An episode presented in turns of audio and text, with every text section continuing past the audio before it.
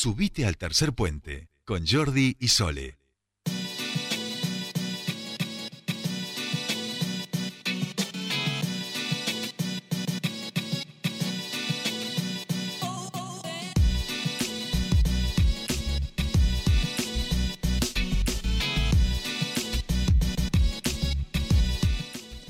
Seguimos 17 y 10 minutitos de la tarde. Nos queda el último bloque tercer puente hasta las 17.30. Les acompañamos. Después viene el señor Jorge Rial con Argenzuela. Este, y después el resto de la programación, por supuesto, de Radio 10 eh, Nacional, aquí en la 98.5 de Neuquén. Y si no, ya saben, también nos pueden escuchar online este, a través del enlace de la página de gruporecord.com.ar o nos siguen este, desde la redes sociales. Nosotros ahora, a partir de este momento, les vamos a enseñar a cocinar saludablemente una nueva receta de Ángeles Hernández. ¿Qué les vamos a enseñar en el día de hoy? Bueno, a preparar brotes, ¿eh? fundamental. Así que ya saben, tomen lápiz y papel, virome, eh, el blog de notas del teléfono, lo que sea, para prestar mucha atención a nuestra querida Ángeles, que ya nos está escuchando. Ángeles, muy buenas tardes, ¿cómo te va? Bienvenida a tu espacio.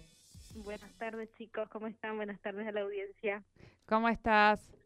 Muy bien, muy bien. Bien. Bueno, les cuento que, eh, bueno, no sé si vos, Jordi, pudiste verlo, no me hiciste el comentario al respecto. Eh, Ángeles tuvo la genial idea de poner en su historia eh, como tema para poder hablar el tema de cómo hacíamos los brotes. Sí, pero para, para, para, perdón. Sí. Pero además Ángeles esta semana tuvo también un logro muy importante, me estoy acordando yo en este momento, Ángeles. Ajá. Sí, sí, vino cargadita la semana. Vienen muchas cosas. Escúchame, seleccionaron una de tus recetas a nivel nacional. Exactamente. ¡Epa!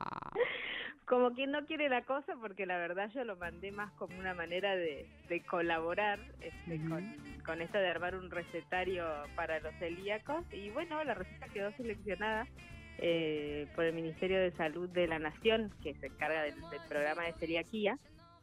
Este, así que ahí estuve todo el fin de semana laburando porque pedían unas fotos, unas imágenes y varias cositas más, así que ya envié todo, el miércoles envió todo, así que bueno, esperando a ver cuándo sale ese, ese recetario. Mire usted. ¿Eh? Se nos va para arriba. ¿Viste cómo es? Yo, yo, sabía que iba a pasar esto en algún momento. Esperaba que no, fuera tan pronto, un pero. comentario. Está bueno porque la receta, una de las de las consignas era que fuera algo que represente a la provincia. Y solo les voy a tirar el título, la receta no se las puedo pasar todavía. Eh, es un budín araucano de manzanas y piñones. Mmm. Pará, pará, pará, mirá. Después en secreto. Pero aparte le clavó, mirá el título que tiene como para que no nos detengamos en ese budín. Bueno, después que salga budín araucano. Vas a explicarla acá. Cuando después que salga publicada se explica acá. Claro, por supuesto, ah, por supuesto. Solo puedo tirar adelantar el, el, nombre, muy bien. No podemos hacer spoiler. Yo, estoy, eh, solo por curiosidad, eh, he puesto la, la, palabra budín araucano en Google, digamos, para ver qué, claro. A ver, San Google, ¿qué dice? ¿Qué aparecía? No se googlea todo, Este, no, bueno, pero digo, porque me, budín araucano no lo había escuchado en no, no, mi vida. No, no, creo que eh, es más una creación tuya. Sí, sí, sí. Fue, incluso no lo vas a fue encontrar, creado claro. para, para un evento que fuimos hace eh, dos, tres años atrás, con la pandemia en el medio, todo se alarga mucho, eh, al Festival del Chef, con Samuel García, que seguro lo tienen que conocer. Este, nos convocaron para ir a hablar sobre celiaquía al Festival del Chef y esa era una oportunidad buenísima porque bueno, una de las cosas que, que están faltando, imponer más más menús sin gluten en los restaurantes. Eh, bueno, había que armar algo que representara, ¿no? El Festival de Chefs en Villa Pegüeni, así que había que armar algo con lo que es este, trabajar ahí en todo el festival y demás, así que hicimos esa receta y después se fue puliendo con los años y bueno, deriva ahora, se fue mejorando con algunas cositas que uno va aprendiendo este, en esta receta que mandamos al, recetario federal. Pero esto es maravilloso. Eh, escúchame, Ángeles, ¿vos no necesitas alguien que te ayude con la producción para llevar esto de vuelta al Festival del Chef de diciembre, digamos, de este año? Ay, no sabía, ¿se hace en diciembre? Se hace en sí, diciembre. Sí, claro, se hace, se hace en diciembre. Yo revuelvo cuchara que no sabes, mira, con un ritmo con un ritmo. Ya tengo, eh, antes de terminar el mes tengo dos viajes laborales y después tengo otro. Viene, arranca, se ve que arranca en quinta este, la post pandemia con, lo, con lo gastronómico. Hay muchas cosas de acá fin pero... pero sí, siempre dispuesta a subirme al escenario y a cocinar, ahí estoy. Si me llaman, yo voy. Escúchame, esto está grabándose. ¿Vos estás dispuesta? A ir. Si, no, si logramos ahí que nos convoquen, no se sabe bien. Eh, no, sí se sabe bien. Yo ya estoy pensándolo porque hemos charlado. Sí, sí, varias veces aquí. Y me parece que está bueno si podemos proponerle este alguna cuestión saludable con alguien que ya ha llevado, que además está esta receta en el medio, que se, pues, se ha pulido. Lo veo, ¿eh? Yo, disculpen, pero lo veo. Y otra cosa más voy a decir. Opa, que en el Festival del Chef, por lo general, no hay mucha representación femenina. Ah, Así que también está bueno. Sí, sí, es, una realidad. estás dando. Es una, lucha. Ahí con mi amiga Victoria Rodríguez Rey, no sé si ustedes la conocen, este, mm. también estamos ahí laburando en base a eso. No, sí, estoy con muchas cosas, chicos. Muy bien, me gusta. Porque en la cocina es como que es una cosa de las mujeres, pero la cocina profesional está como siempre orientada las figuras que, que lo representan siempre son las eh, masculinas. Y hay que equiparar un poco la cosa. Yo no quiero este, pedir igualdad, quiero mi lugar solamente. Muy bien. Vamos a nosotros a también meter nuestra cucharita en, ese, Yo voy a confesar algo. Lucha, ¿eh? Yo voy a confesar algo. Yo acabo de escribir. Acaba de escribirse. Tres mensajes que dicen: Tenemos un propuestón para hacerles en el Festival del Chef. Chan. Después les cuento, estamos al aire. Bueno, perfecto. Eso, ha sido mandado. Ah, sí, así surgen las mejores cosas, sin planearlas tanto. Bueno, desde ya eh, vamos a, pelear por ese, por ese lugar. Desde ya tenés una revolvedora acá, pero de primera. Jordi. Oficial. Sí, Jordi eh, va limpiando, es tipo la, asistente que nos va a ir ayudando. O sea, no, no hay todo, está todo. Mira, preparado. Yo, ya lo estoy produciendo, disculpen, o sea, ustedes, ustedes no se lo creen, pero yo ya lo estoy produciendo. Vamos a sacar de la mente de los oyentes el budín araucano, que es muy difícil. Preguntarle cómo yo quiero a budín araucano, me anoto, me anoto, me anoto. Eh, pero nosotros nos convoca a otro tema que nos han pedido en las redes sociales. Bueno, muy bueno incorporarlo a la alimentación y está bueno que también Ángeles traigas esta idea para ver cómo se elaboran, porque no es que lo, eh, lo vamos a encontrar en, en, un supermercado o en una, en una verdulería, ¿no? Sí, eh, son, son difíciles de encontrar. Hay algunas verdulerías que suelen tener, por lo general tienen brotes de alfalfa o, o brotes de soja. ¿Sí? Lo que pasa es que ahí entramos en otro tema que, es lo, transgénico, que no lo, no lo vamos a charlar hoy. Pero está buenísimo poder incorporar la, la elaboración de brotes en casa porque eh, siempre alentamos esto, ¿no? A comer fresco, a comer, eh, incorporar este, vegetales frescos a, nuestra alimentación y qué mejor que hacer esto, ¿no? Hacer tu propio brote y cosecharlo de alguna manera y comerlo en el momento que, que está listo, que ya está lleno de clorofila, lleno de nutrientes, lleno de minerales y además lo elaboraste vos en tu casa. Hay una cuestión que es cierta, no vamos a decir que eh, es automático, que es a lo que estamos acostumbrados, ¿no? Pero no es complejo, es fácil de hacer. Lo que pasa es que requiere de tiempo y em, lo que sería este, la organización de cuando estás haciendo y ya empezaron a brotar, empezar a hacer la nueva tanda de brotes, porque en general necesitamos, depende la legumbre o el cereal que del que querramos eh, tener obtener los brotes, entre 5 días y 6 días. Claro. ¿Sí? tampoco es tanto. No, no es tanto, pero si uno hace los brotes, se los come y recién ahí arranca a hacer de nuevo, no es como, no vas a tener siempre tu producción de brotes en casa, ¿no es cierto? Eh, pero bueno, lo versátil es que lo podemos hacer de la legumbre y del cereal que querramos, ¿sí? Ejemplos, lentejas, garbanzos, porotos, son los más conocidos. Sí, sí, lentejas y de podemos feno hacerlo también de algunas semillas, como los como la alfalfa. Eh, los podemos hacer, nombro los más fáciles y después de nombrar los más difíciles, pero hay gente que es audaz y quiere este, ahondar en esas cuestiones. El fenogreco, de mostaza también se pueden hacer, eh, se pueden hacer de arroz, de cebada, de trigo, ¿sí? de cualquier legumbre o cereal eh, que tengamos en casa, siempre teniendo en cuenta que no tiene que ser una legumbre que esté precocida, en el caso del arroz que es un cereal parborizado, o sea, no tiene que haber pasado por ningún tipo de proceso que acelere su cocción porque ya pasó por una cocción previa, entonces, digamos, está muerto, por llamarlo de alguna manera. ¿Sí? Tiene que ser el cereal o la legumbre comprada tal cual nos lo brinda la naturaleza. ¿Qué vamos a hacer con esto? Lo tenemos que eh, remojar, ¿sí? Lo prim- primero, vuelvo un pasito para atrás. Necesitamos un frasco, Sí. depende de la cantidad de brotes que querramos hacer, va a ser el tamaño del frasco, ¿sí? Yo sugiero estos frascos de boca ancha, que uno si no los va a comprar, son con los que se hace la salsa o los duraznos al natural, las familias que se hacen conservas, que son de, eh, de un kilo o de un litro, ¿sí? Porque Bien. tienen la boca ancha y son bastante amplios para permitir que ahora vamos a comentar los enjuagues que tenemos que hacer.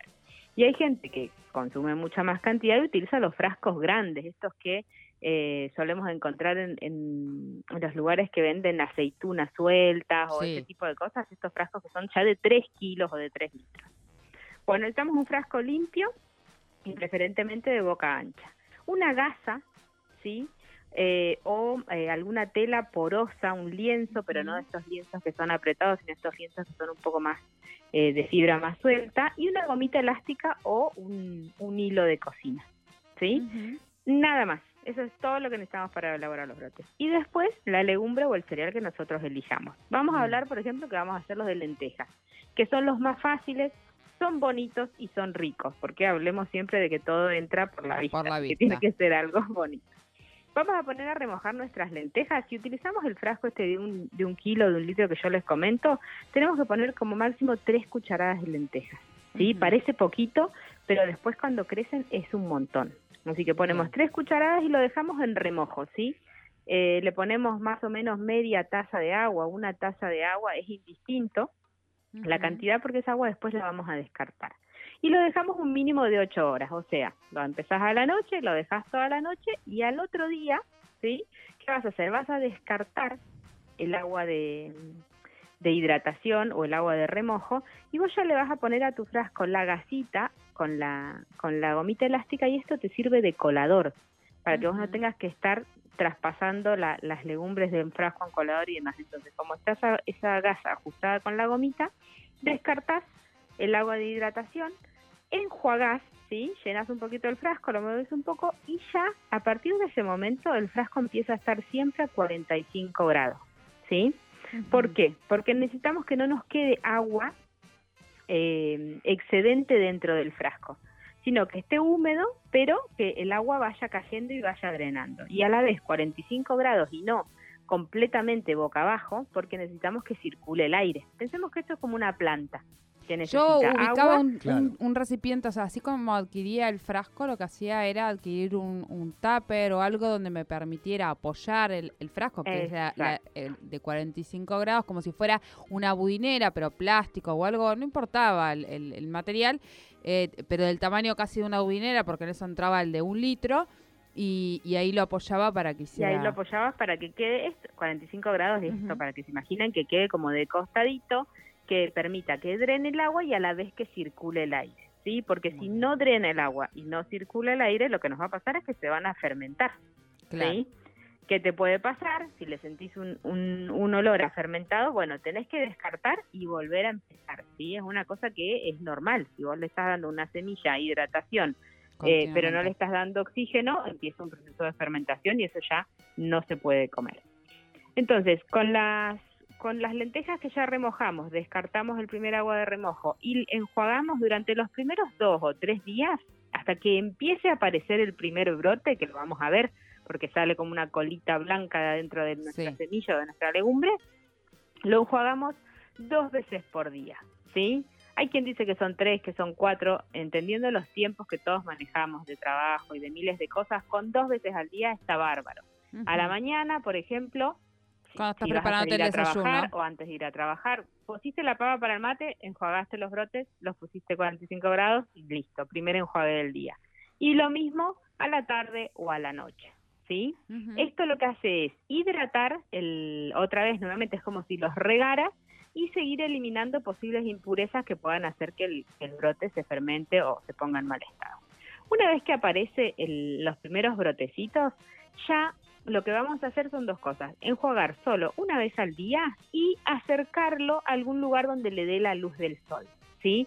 Porque está bueno, porque va a empezar a, hacer la fotosíntesis del brote y se va a llenar de clorofila, que es algo que eh, por lo general no comemos mucho porque nosotros no somos ni rumiantes ni nada de eso por el estilo y la lechuga que nos llega, cuando nos llega capaz que ya tiene un mes de cosechada. Entonces lo exponemos a la luz del sol, hacemos un enjuague por día hasta que tenemos, en el caso de las lentejas, un centímetro o dos centímetros de brote. En ese momento ya los guardamos en la heladera, ¿sí? Ya no tienen que estar dentro del frasco, los sacamos, lo colocamos en un tupper y nos duran mínimo una semana, diez días dentro de la heladera en un recipiente hermético cerrado, si es que por supuesto no nos los comemos antes. ¿En qué los podemos utilizar? Los puedes agregar a las ensaladas que quedan riquísimos, y le dan un sabor especial y también los puedes incorporar a los licuados, que es una manera de comer el alimento vivo, ¿sí? Eh, sin tener que pasarlo por una cocción y aprovechar todos los nutrientes que tiene. Bien, bien. Y también yo lo que hacía... Tipo, tipo licuado de banana con brotes de... de... Combinan muy bien, combinan muy bien con los licuados que tienen manzana verde, que tienen, por ejemplo, naranja y zanahoria, con ese tipo de licuados que son un poco ácidos porque contrarrestan lo astringente que es el, brote. Yo pensé banana con lenteja y dije, me cago en la hostia. Dijiste, mm". No, pero aparte, ¿sabes qué? Se, va corriendo el inodoro de casa, se me escucha que voy a preparar, voy a preparar eso y dice, no, yo me voy, ¿viste? Eh, bien, más y preguntas. Para, para también para yo para incorporarlos en diferentes cosas, porque a mí, por ejemplo, no me apetece tanto la, ensalada así continua o en mucha cantidad en invierno. Me da un poco de frío, la verdad. Y como me gusta, eh, a veces no como tanto, pero le, por ejemplo, para decorar utilizo yo. Lo pongo arriba de, de, no sé, de mi hamburguesa, de mi pastel, de lo que sea. ¿Está bien? Sí, y otra opción también, en esto de que es verdad que en, el, en el invierno o cuando hace frío no tenemos tantas ganas de comer ensaladas, se pueden incorporar a los salteados eh, una vez que uno apaga el ah. fuego. Si hiciste un salteado tipo chop suey, pan, alguno de estos, cuando apagas el fuego puedes incorporar los brotes, le das unas vueltitas porque con ese calor que tiene eh, se incorpora a la preparación, se entibia y no lo estás cocinando. Eh, y otra opción, como decís también, por ejemplo, es sobre la sopa. Claro. para dar una, una, una textura diferente y, tener texturas y, temperaturas distintas en un plato también está bueno. Qué rico, me encanta. Me encanta. Yo eh, hacía mucho de lentejas y de fenogreco.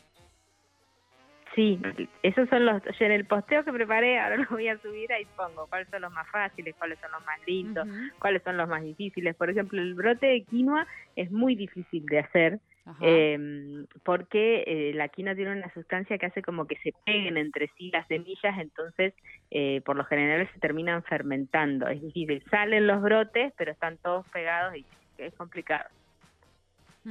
Perfecto. Bien. Perfecto. Bueno, eh, dicho esto, por supuesto, eh, van a encontrar toda esta información no solo en nuestras redes y en nuestro portal, porque después subimos la receta y absolutamente todo lo que se ha hablado aquí en el Spotify y en la web de Tercer Puente. También ingresen a la página 804 que van a encontrar todo esto que está diciendo Ángeles y pueden también hacerle consultas a través de, Instagram. Exactamente. Bien, nosotros estamos llegando ya al final. Así es. Capaz que está Vicente y todo y cerramos.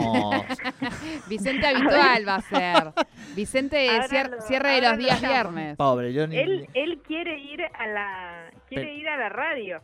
Él le pide que quiere ir a la radio a poner Pero él está invitado, él está invitado a la radio. Esto es fundamental que lo sepa. ¿Querés hablar? ¿Hoy no?